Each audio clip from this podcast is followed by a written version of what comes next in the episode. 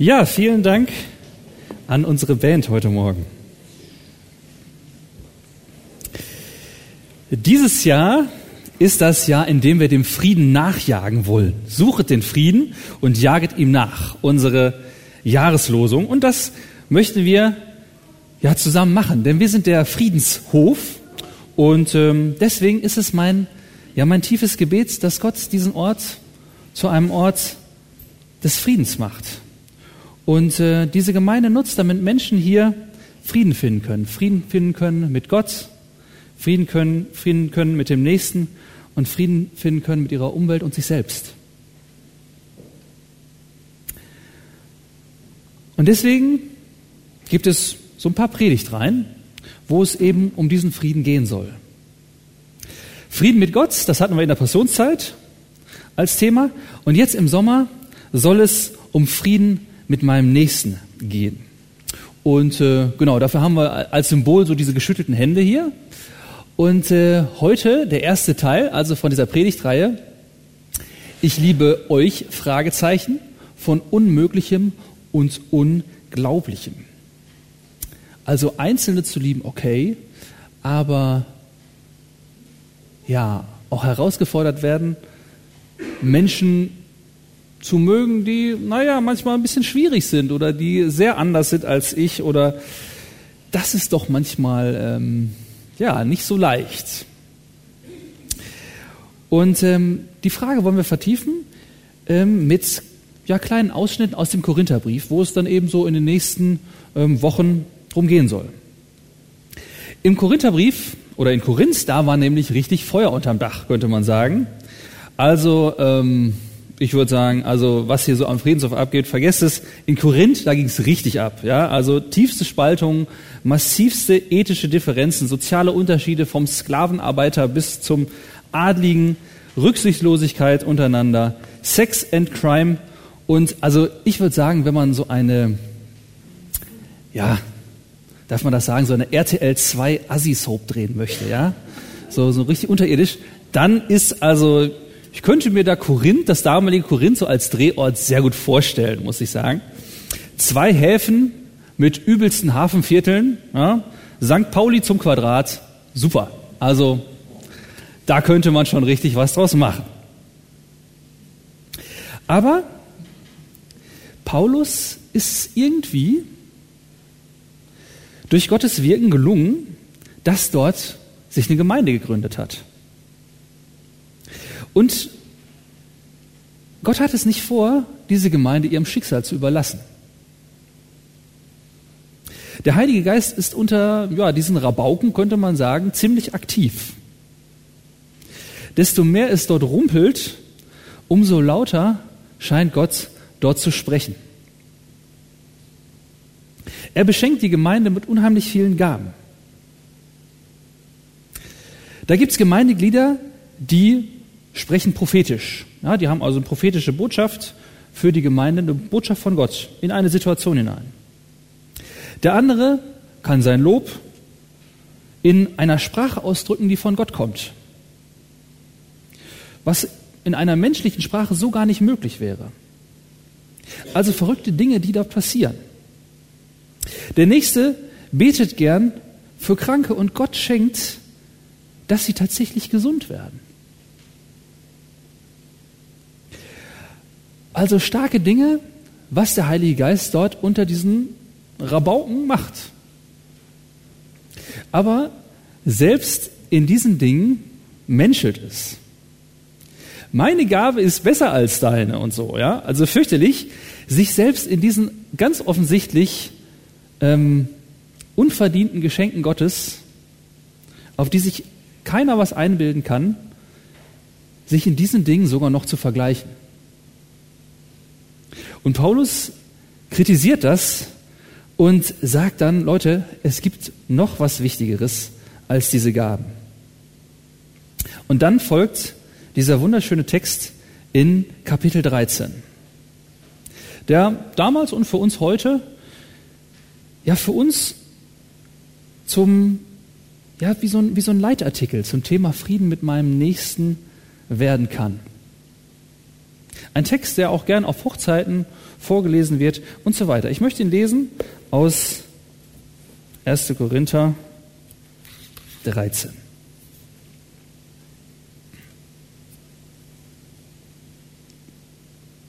Er fängt an mit Kapitel 12. Ich will euch einen noch besseren Weg zeigen, als sich um die Gaben ja, zu streiten sozusagen. Wenn ich mit Menschen und mit Engelszungen redete und hätte die Liebe nicht, so wäre ich ein tönendes Erz oder eine klingende Schelle. Und wenn ich prophetisch reden könnte und wüsste alle Geheimnisse und alle Erkenntnis und hätte allen Glauben, so dass ich Berge versetzen könnte und hätte die Liebe nicht, so wäre ich nichts. Und wenn ich alle meine Habe den Armen gäbe und ließe meinen Leib verbrennen und hätte die Liebe nicht, so wäre es mir nichts nütze. Die Liebe ist langmütig und freundlich. Die Liebe eifert nicht, die Liebe treibt nicht Mutwillen, sie bläht sich nicht auf. Sie verhält sich nicht ungehörig, sie sucht nicht das ihre, sie lässt sich nicht erbittern. Sie rechnet das Böse nicht zu. Sie freut sich nicht über die Ungerechtigkeit. Sie freut sich aber an der Wahrheit. Sie erträgt alles, sie glaubt alles, sie hofft alles, sie duldet alles. Die Liebe hört niemals auf. Wo doch das prophetische Reden aufhören wird und das Zungenreden aufhören wird und die Erkenntnis aufhören wird. Denn unser Wissen ist Stückwerk und unser prophetisches Reden ist Stückwerk. Wenn aber kommen wird das Vollkommene, so wird das Stückwerk aufhören. Als ich ein Kind war, da redete ich wie ein Kind und dachte wie ein Kind und war klug wie ein Kind. Als ich aber ein Mann wurde, tat ich ab, was kindlich war. Wir sehen jetzt durch einen Spiegel ein dunkles Bild, dann aber von Angesicht zu Angesicht. Jetzt erkenne ich stückweise, dann aber werde ich erkennen, wie ich erkannt bin. Nun aber bleiben Glaube, Hoffnung, Liebe, diese drei. Aber die Liebe ist die größte unter ihnen.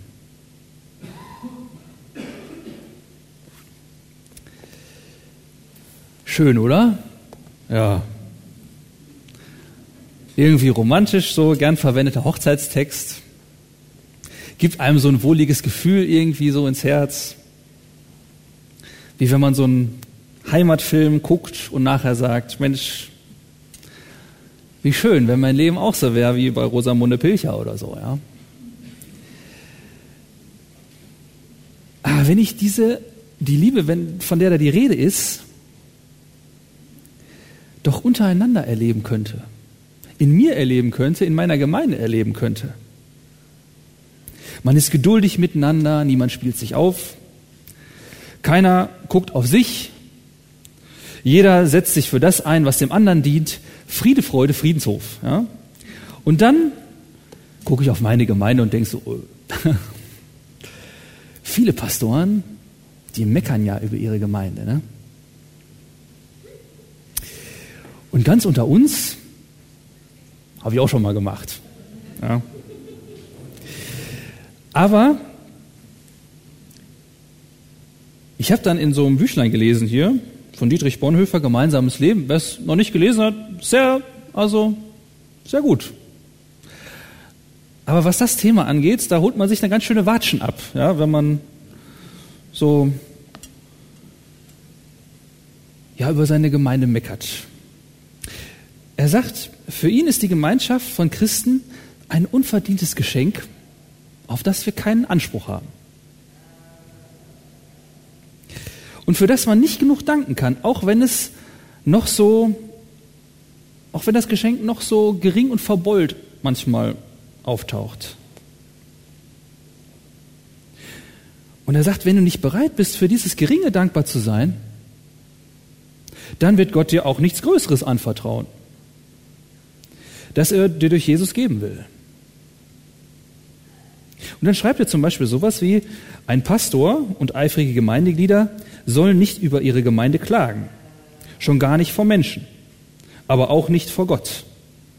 Dazu ist ihnen die Gemeinde nicht anvertraut, dass sie sie vor Gott, dass sie die Gemeinde vor Gott verklagen. Er prüfe zuerst sich selbst, ob es nicht eben nur sein Wunschbild ist, das ihm von Gott zerschlagen werden soll. Und davor heißt es, je eher die Stunde dieser Enttäuschung über den Einzelnen und über die Gemeinschaft kommt, desto besser für beide. Ein menschliches Wunschbild hindert echte Gemeinschaft, sagt er. Es muss klar sein, dass wir ein Haufen von Rabauken sind, ein Haufen von Sündern sind. Erst dann kann es ehrlich werden. Und erst dann fange ich wirklich an, ganz auf Jesus zu setzen. Und äh, ja, Bonhoeffer ist da schon ziemlich knallhart. Also wer das mal lesen möchte, da steht, Gott hasst die Träumerei, denn sie macht stolz und anspruchsvoll. Also,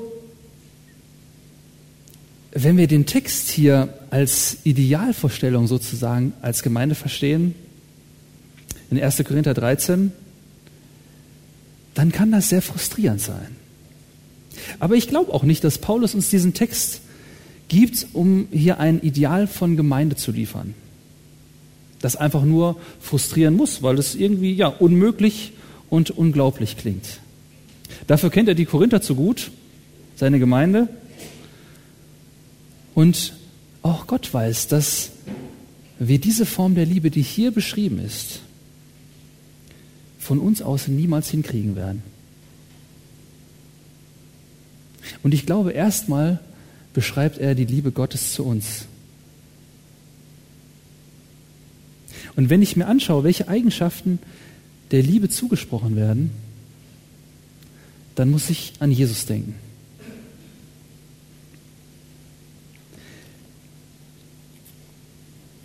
Wenn es hier heißt, die Liebe ist langmütig und freundlich. Jesus ist geduldig und freundlich. Jesus ereifert sich nicht. Jesus treibt nicht Mutwillen, er bläht sich nicht auf, sondern er kommt gering. Er verhält sich nicht ungehörig, er sucht nicht das Seine. Und er lässt sich nicht erbittern, er gibt nicht auf. Er rechnet auch das Böse nicht zu, er rechnet es nicht auf. Er freut sich aber auch nicht über Ungerechtigkeit. Er freut sich an der Wahrheit.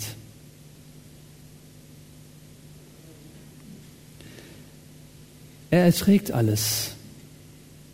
Er glaubt alles, er hofft alles. Er duldet alles. Seine Liebe hört niemals auf.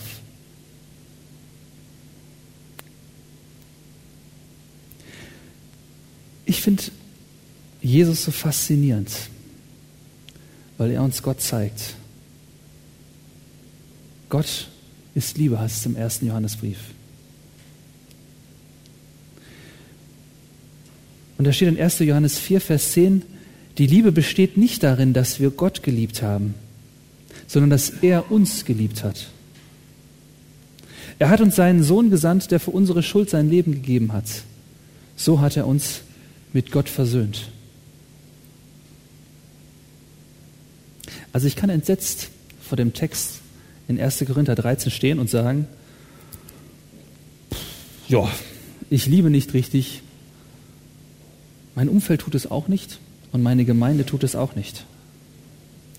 Schrecklich, ich muss mich mehr anstrengen, ich muss vielleicht woanders hingehen. Und ich beschäftige mich mit mir selbst und mit meinem Umfeld. Hart zu mir selbst und zu anderen. So kann mich das machen. Oder aber ich beschäftige mich, wenn ich an diesen Text denke, mit Gott. Und freue mich darüber, dass ich mit so einer Liebe von Gott geliebt bin, die nicht davon abhängt, ob ich mich richtig angestrengt habe, die nicht von meiner Liebenswürdigkeit und von meiner Attraktivität abhängt. Gottes Liebe ist anders. Und die zeigt sich in Jesus, der alles einsetzt, damit es uns gut geht.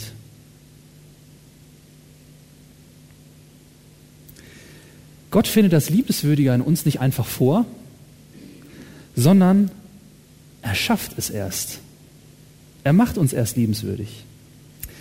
Luther hat es so formuliert, mal einen Spruch von Luther, die Sünder sind darum schön, weil sie geliebt werden.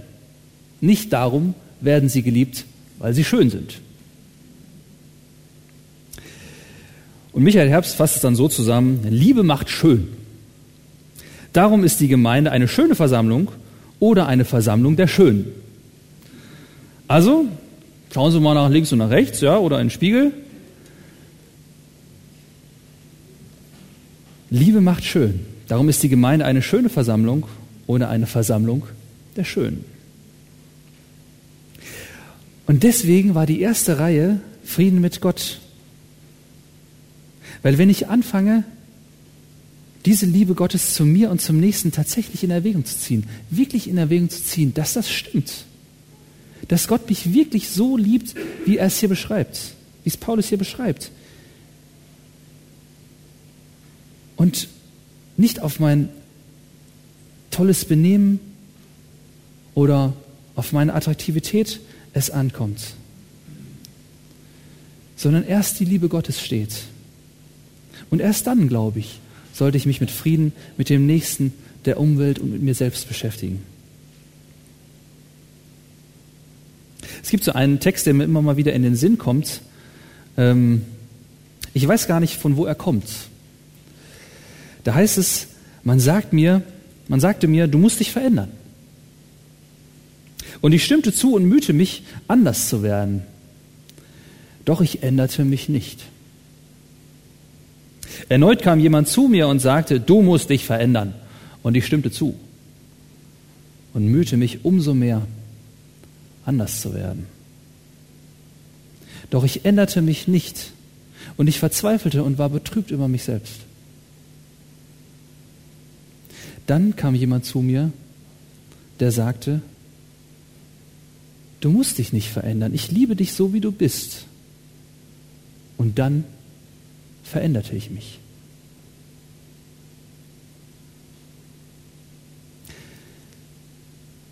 Und ich glaube, dass so der Text auf uns wirken soll. Dass die bedingungslose Liebe, die ich bei Jesus erlebe, dass die mich dankbar macht. Und dann wird sie auch ganz automatisch auf mich abfärben.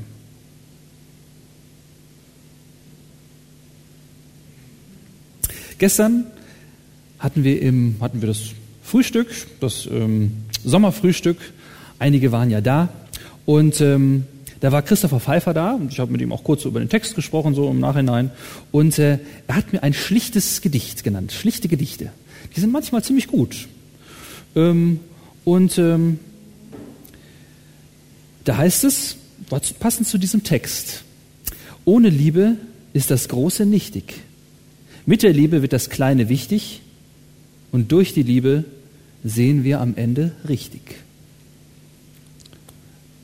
Ist jetzt vielleicht, ich sag mal, ist ein schlichtes Gedicht, ja, aber, aber es hat, es hat Tiefgang und ich finde, es sagt viel über den Text. Der erste Teil des Textes, Vers 1 bis 3. Ohne Liebe ist das Große nichtig. Wir denken, wenn wir mit, ja, wie es hier steht, mit Menschen und mit Engelszungen reden könnten, um Gott zu loben, ja, besser noch singen könnten, dann wäre es ein genialer Gottesdienst. Ein himmlischer Klang, ja. Also noch besser als jetzt ihr gespielt habt, ja. Also richtig himmlischer Klang. Das wäre groß. Aber hätte ich die Liebe nicht, dann wäre selbst das einfach ein tönendes Erz, eine klingende Schelle, es wäre Lärm. Oder wir denken, wenn, wenn der Herr Pastor hier in der Predigt die unfassbarsten Erkenntnisse von sich geben könnte, prophetisch reden und die tiefsten Geheimnisse erklären könnte, das wäre stark. Und das wäre groß. Aber ich glaube, ohne Liebe, Und ohne das Wissen, dass auch ich boah, einfach nur ein von Gott geliebter Trottel bin, der die Weisheit auch nicht mit Löffeln gefressen hat, sondern der ab und zu zu einer kantigen, manchmal zerstrittenen, unperfekten Gemeinde reden darf, in der aber jeder Einzelne, der hier sitzt, unfassbar von Gott geliebt wird. Wenn das nicht so wäre, dann wäre alles nichts. Wir denken, wenn, dass wenn wir Mitarbeiter hätten, die ohne Ende spenden würden, sich zerreißen, weil sie es so, so stark finden, hier mitzuarbeiten. Das wäre wirklich groß. Aber ohne Liebe zu Gott und zu den Menschen, hier und um uns herum in Kassel, wäre das leider alles nichts. Es wäre unnütz. Ohne Liebe ist das Große nichtig. Es wäre kalt, es würde in Überheblichkeit führen, ins Vergleichen. Es wird zu einem Wir rocken das schon Mentalität führen. Es gilt, ohne Liebe ist das Große nichtig. Verse 1 bis 3. Und das zweite in Verse 4 bis 7, mit der Liebe wird das Kleine wichtig. Da steht, die Liebe prahlt nicht, sie bläst sich nicht auf, sie erträgt Dinge und Menschen, die ihr nicht passen, sie ist geduldig, gibt nicht auf, sie hofft und glaubt weiter, auch wenn es keinen entsprechenden Anschein hat. Das sind alles Dinge, finde ich, die nicht besonders groß erscheinen so. Kleine Dinge, aber die eine unfassbare Wirkung haben. Und ich glaube, häufig sind es auch die kleinen Dinge, die eine unfassbare Wirkung haben und die Liebe ausdrücken. Von dem kurzen Telefonat, kleiner Besuch, ein Händedruck, ein kurzes Nachfragen, wie es geht, eine liebevolle, eine wichtige Kritik, ein vielleicht nicht perfektes, aber mit Leidenschaft für die Menschen und für Gott vorgetragenes Lied oder Predigt oder Moderation. Kleine Dinge bekommen Bedeutung, wenn sie aus der Liebe heraus geschehen.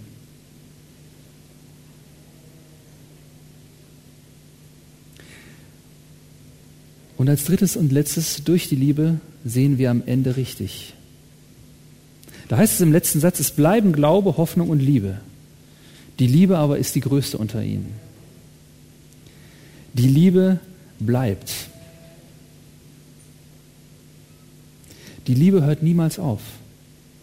Nicht die Taten sind am Ende das Entscheidende, sondern die Motivation, die Liebe, die hinter diesen Taten steckt. Liebe muss sich in Taten ausdrücken, ja. Die Liebe, die unsere Beziehung gestärkt hat. Wenn wir mal bei Gott sein werden, wer interessiert sich dann eigentlich noch für eine tolle, erkenntnisreiche Predigt? Wenn ich Jesus eines Tages selber sehen kann, selber fragen kann. Wer interessiert sich eines Tages noch für den genialen Liedvortrag, wenn ich tatsächlich himmlische Musik hören darf? Wer interessiert sich noch für die spektakuläre Krankenheilung,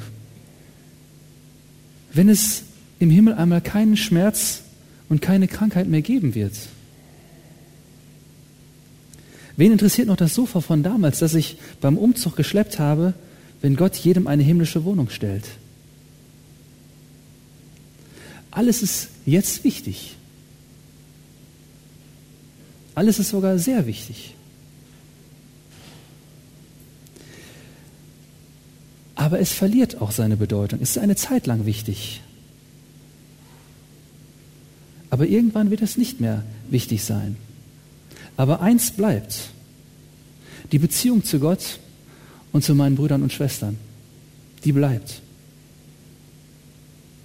Und das, was ich an Liebe durch Rat und Tat durch Gebet, durch Einsatz meiner Gaben investiert habe. Die Liebe, die sich dadurch ausdrückt, die wird bleiben.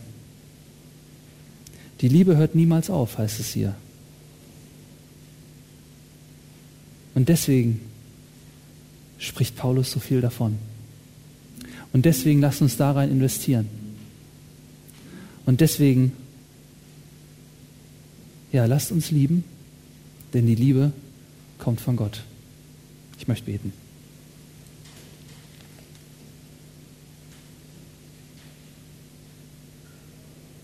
Gott, ich danke dir, dass du die Liebe bist. Und ich möchte dich bitten, dass wir diese Liebe annehmen für uns.